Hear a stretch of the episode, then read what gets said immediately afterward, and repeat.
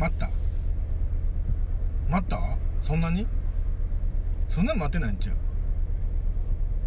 あほんま。え？いやもうそんなに待ったんやったらじゃあ俺も待ったいうことにするわ。竹蔵です。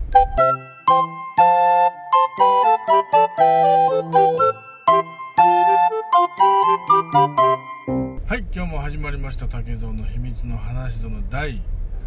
もう第というか、えー、今回1周年記念でございます。どうぞよろしくお願いいたします。まあ皆さんご無沙汰しております。いかがお過ごしでしょうか。ちょっともう1ヶ月ぶりぐらいですか？ねあの1ヶ月ぐらい前からもうすぐ1周年ですとか言って蓋開けたら1ヶ月後に1周年ですっていうねこの番組らしい1周年の迎え方やと思うんですけども、えー、ねやっぱりあの皆さん待っててくれましたか？ねその間ちょっといろいろまたあの竹蔵の方の身の回りにいろんなことが起こりましてねあのちょっとねマイクの前に立つのが だいぶ遅くなってしまったんですけども、また今回からも、まあ、張り切って喋っていこうかなって思いますよ。はい。あとえー、まあちょっとねあの私事ではございますがちょっと生活環境がちょっと変わりそうでねあのまあうーんまあねあのまあ、この番組を聞いてくれてる人は特別にね本当は多分ねあんまり言うことではないんでしょうけどちょっとまあねこの番組をこうね日々の生活の糧にしてくれてる人のために、うん、ちょっとあの僕から、えー、私事ではございますが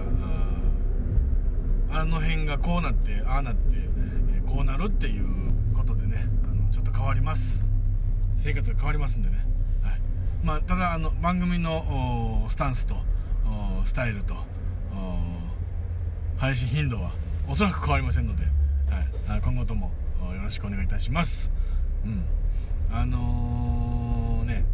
まあ1周年だからといってね別に特に特別な話があるわけでもなくてね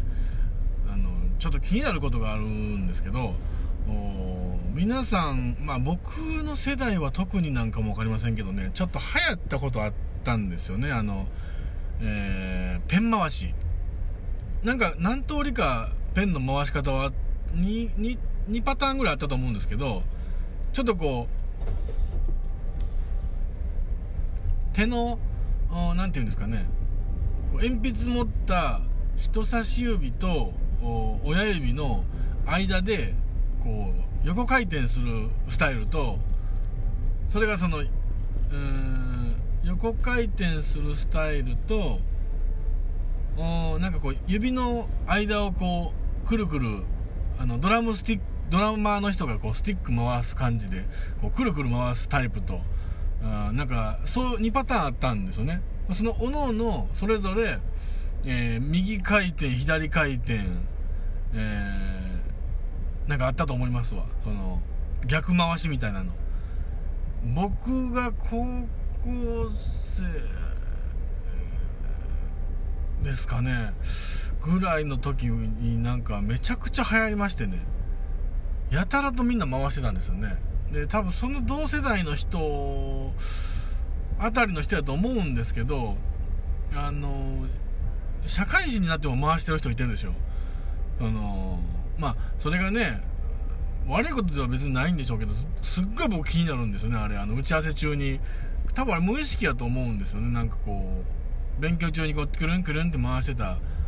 やつの名残やと思うんですけどなんかこう打ち合わせしてて喋ってる最中にあのなんかくるんくるんってこう回るんですよ。いやいやあの分かってる？みたいななんか。まあ別に立場上は、まあ、僕らの方が業者になったりするんでねあのクライアントに「ちょっと今ペン回したでしょ」みたいなことはまあ言わないですけどうんやっぱりなんかこうなんか集中力ないんかなって思っちゃったりしますよね。そのあれ今集中してんのかなとか。ただまああの中にはねあの絶妙のタイミングでねあのペン回しはる人もいてるんでそれはそれでちょっと笑いそうになるんですけどあのなんか発言する、ね、0.5秒ぐらい前に来る？それでねみたいななんかひらめいたみたいな感じの合図みたいになってる人もいてるんでまあなんかなんとも 言えないですけどちょっとねあのうんまあ僕はペン回しはちょっとねあんまりやらん方がええんちゃうかなその仕事場ではっていうそのね家で誰かと電話してる時にこうねあの白い紙にこうなんなんとなしにこうわーってメモ書く癖の人もいてますからそういう時には別にいいんでしょうけどうんなんかねあの仕事中にはあんまりせえへん方がええんちゃうかなって僕はまあ思ったりはしますけども、うん、あと、まあ、それとねあのこう皆さんため息ってついてます？うん。あのため息と深呼吸ってちょっとまあ微妙なとこやと思うんですけどまあ捉え捉えられ方？相手がどう思うかっていうところもまああるんであんまりね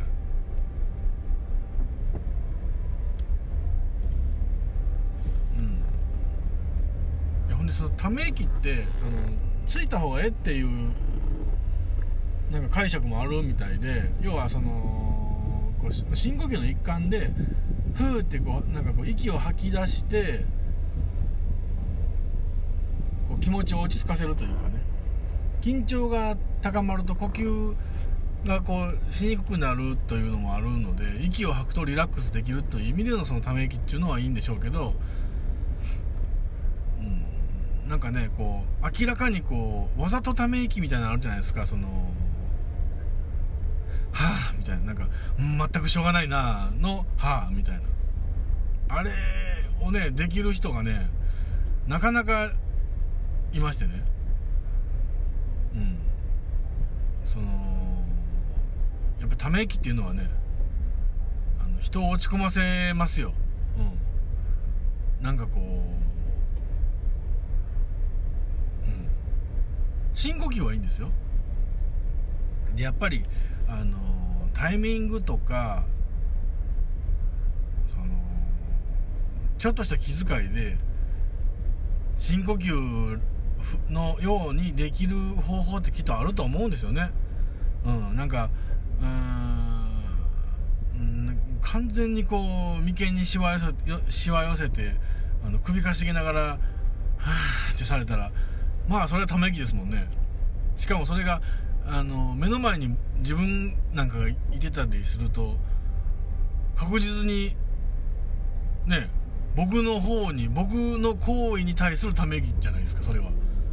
ねそれってどうなんっていう。あなた分かってないわねみたいな感じでため息ついてくるそいつは一体何を分かってるんやっていう話になっちゃうでしょ。その辺はやっぱりねコミュニケーション取ってる相手として最低限なんかこうため息だけはね疲れたくないですよね。それまあ僕にそれが原因がある場合それが明確な場合はもうあの甘んじて受けますよ。それはもうすいませんですよ。ため息なんてつかせちゃってごめんなさいですよ。ただでもねえやっぱりため息は良くないです。うん。でそれしかもそのあのー、やっぱり関係性によるっていうのが一番でかいと思うんで、うん、そのため息ついて言い相手って多分いてないと思うんですけど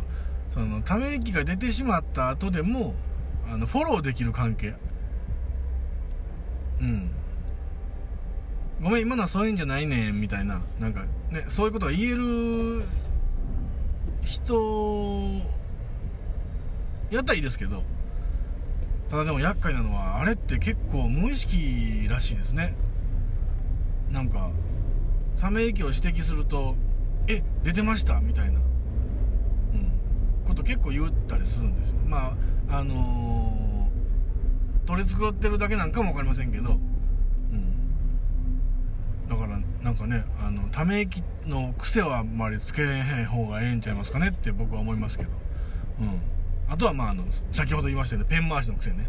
もうペン回しながらため息つかれたらもう僕はもうぶん殴ってまうかもわかりませんね、うん、どっちかにせいやどっちも言えみたいなね。そういうことが まあ最近ちょっとねよよく体感体験？よく目についたんでね。やっぱりあの人からどう見られてるっていうのはやっぱり意識しといた方がきっといいと思いますし多分人の目を意識するっていうことはもちろん自分の立ち位置っていうのを確認しながらのことなんであんまり間違った方向には多分いかないと思いますしあの間違った言動にならないと思います。でで何かしでかしてしまった時って大体なんか自分の余計な感情だったりなんかねあの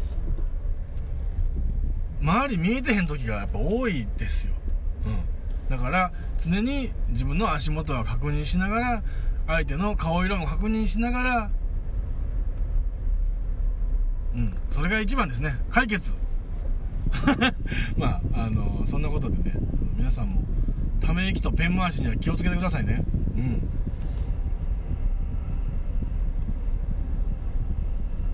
まあそんなことでね言うてもやっぱりあの1周年ですからそれなりのことやっぱしないと。ねただあの冒頭にも言いましたけどやっぱりね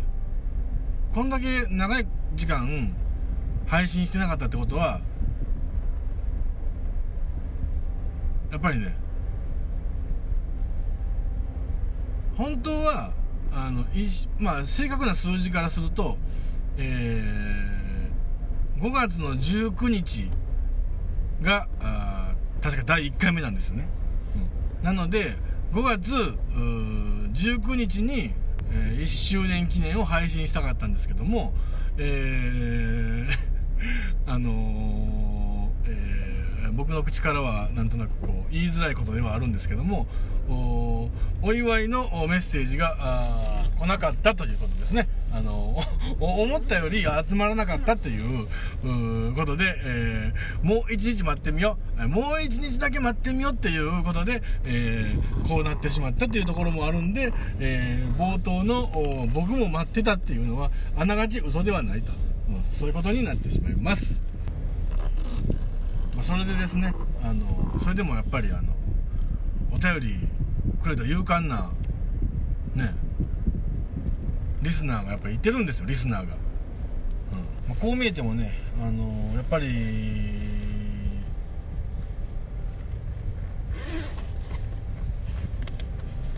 まああの、2017年2000 2017年ベストヒットポッドキャスターを名乗る竹蔵でございますからね。あのやっぱお便り来てますよ。50周年に対するメールいただいてますよ。1周年おめでとうございますという件名でねあのメールの方いただいてますよ。え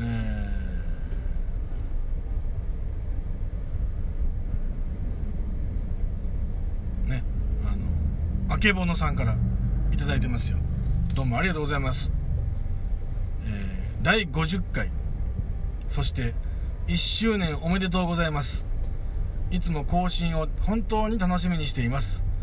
大好きなコーナーの名台詞がいただけると聞いてお便りします。そうちゃんと聞いてくれてる人はねこうやってねあの名台詞のリクエストしてくれるわけですね。はいありがとうございます。欲しい名台詞のシチュエーションですが私は外出した時などに知らない人に話しかけられたり道を聞かれたりすることがたびたびあります京都など観光地に行っても外国の方に英語で話しかけられることもあります。気さくに話しかけて気さくに声をかけてもらえて嬉しい反面答えられなくて困ることがあります。そんな時にうまく交わすセリフもしくは笑ってごまかす名台詞があれば教えてもらえませんか。よろしくお願いします。というお便りなんですけどもどうもありがとうございます。あげもうさんどうもありがとうございます、まあ、外出した時などにね知らない人に声かけられたり道を聞かれたりすることたびたびありますと、うん、困っていますと、うん、どうか私に関わらないでというまあそういった趣旨のメッセージを受けと受けたまりましたけどもあのー ありますはいまあそもそもまあみ、まあ、声をかけられるっていうのはやっぱりこのあけぼのさんがね、まあ、声かけやすい人って言ってしまえばねそれまでなんですけどもやっぱりあのー、声かけづらい人っていてますよ。なんか、今、この人になんか聞いたら怒られんちゃうかとか、なんか嫌な顔されんちゃうかとかいう、う風に見えてしまう人もやっぱいてますよ。うん。だからそういう意味では、そのあけぼのさん、僕はあのあけぼのさんの顔を知らないですけども、おそらく女性でしょう。うん。なので、うん、まあ、声かけやすくて、こう、なんか、ね、ふんわりした女性なんでしょ。う。多分。だから、まあ、この人だったら、悪い対応はしてしらされないだろうと。この人になら悪い対応をしないだろうと、うん、いうことで、やっぱり人見てみんな声かけてますから、うん、そこはまあ、あのー、あけぼのさんの人柄というか、ね、内面から出る、うん、人柄とこう思ってもらっていいと思いますよ、うん、ただでもやっぱりねあのー、それはあけぼのさんがそういうふうに思っといたらいいだけの話であの声かけてくるやつは結局は何も考えてへんわけですよあのー、聞いたらええわと困ったら聞いたらええわと。うん。結局その、ね。もし、その場所にたどり着けなかったらどうしよう。お目当てのお店にたどり着けなかったらどうしようっていう危機感の欠如なんですね。そういう、そういう人たちは。危機感がないわけですよ。うん。もしかしたら、行った先が閉まってるかもわからない。そういう人は、お店に着いた時に、あ、今日閉まってるわ、なんてことがね、意外と定休日の日にこう、せっせと行ったりしてしまうわけですよ。うん。だからね、あの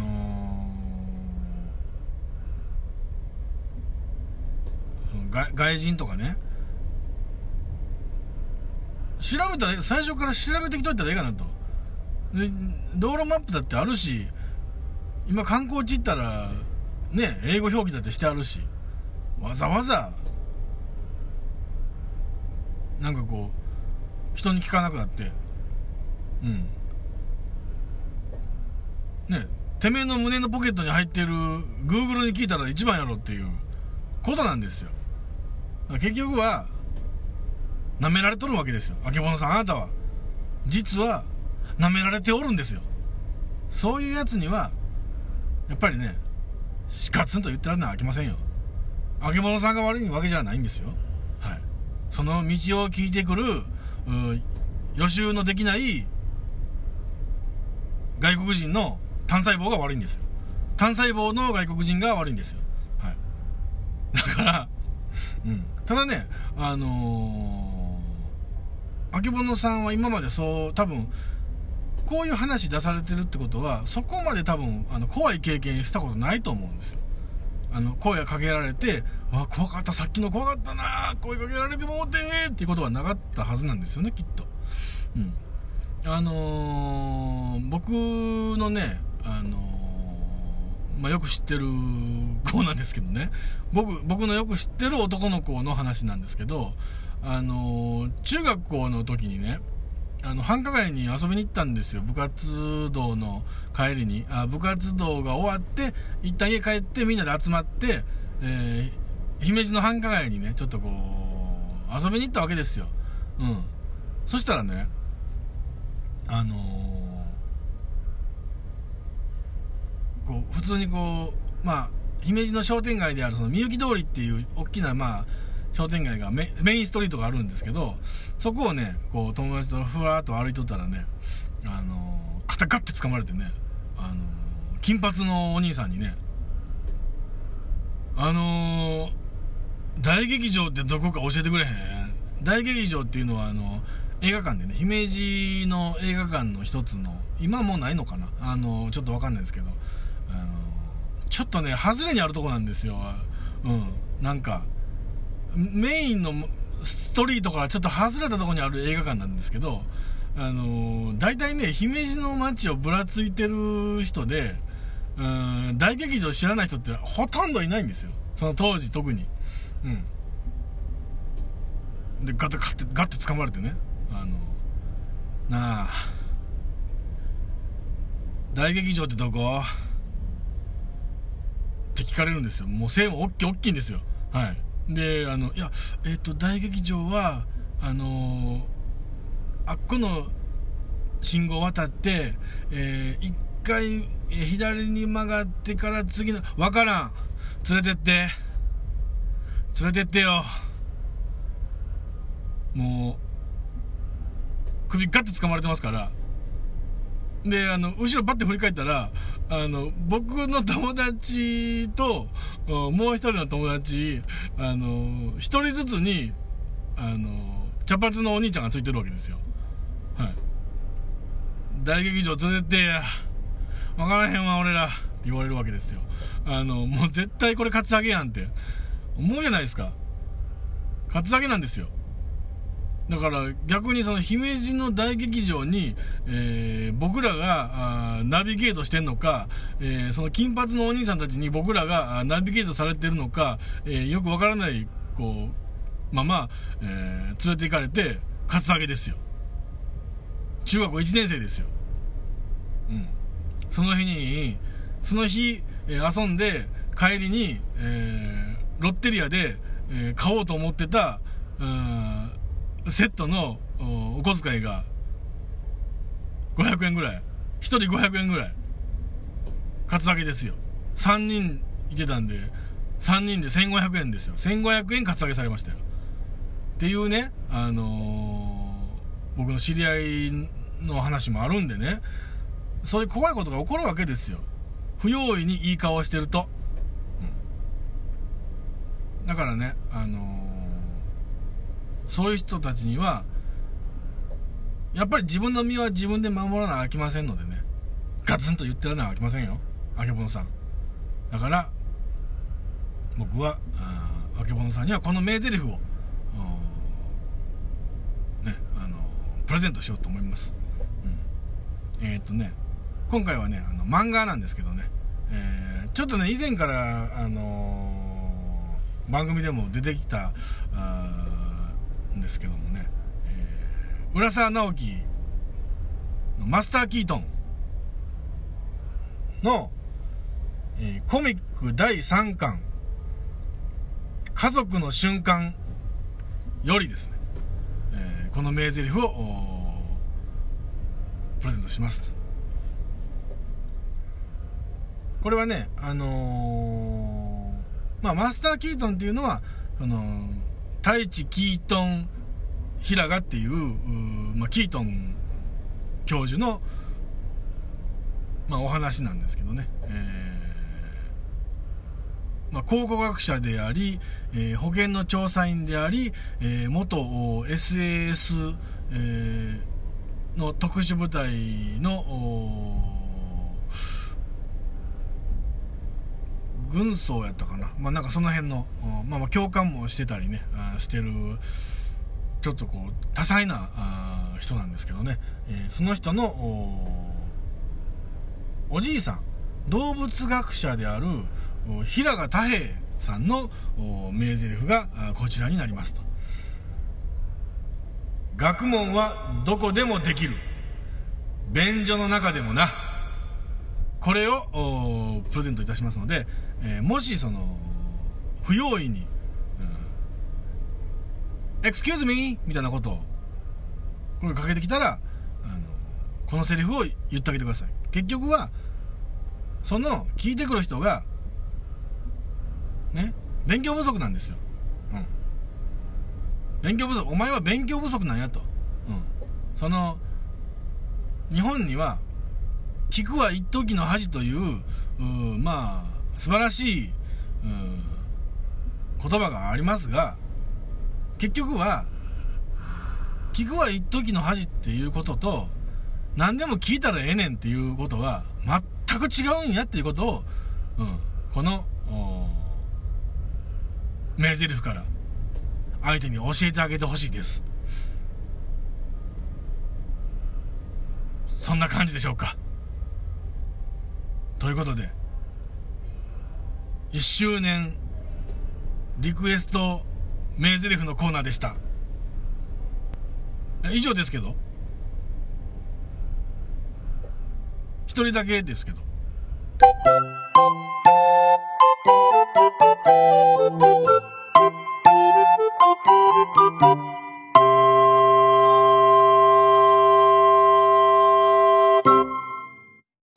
ただ今回はこれでは終わりません。まあ終わりませんというかえー、っと、まあ、今回1周年なんでね。1周年に、えー、わざわざメールをしたためてくれてしかもこの竹蔵に名台詞のリクエストをくれたということで、えー、特別に今回は、えー、名台詞イラスト。名台詞入りイラストをプレゼントいたします、えー、送っていただいたメールにねあの返送しますので。返信？返信いたしますので、えー、お楽しみに。そう。そういうことが起こるんですよね。うん。やっぱりリクエストは皆さん送った方がいいですよ。なんどんなサプライズがあるか分かりませんからね。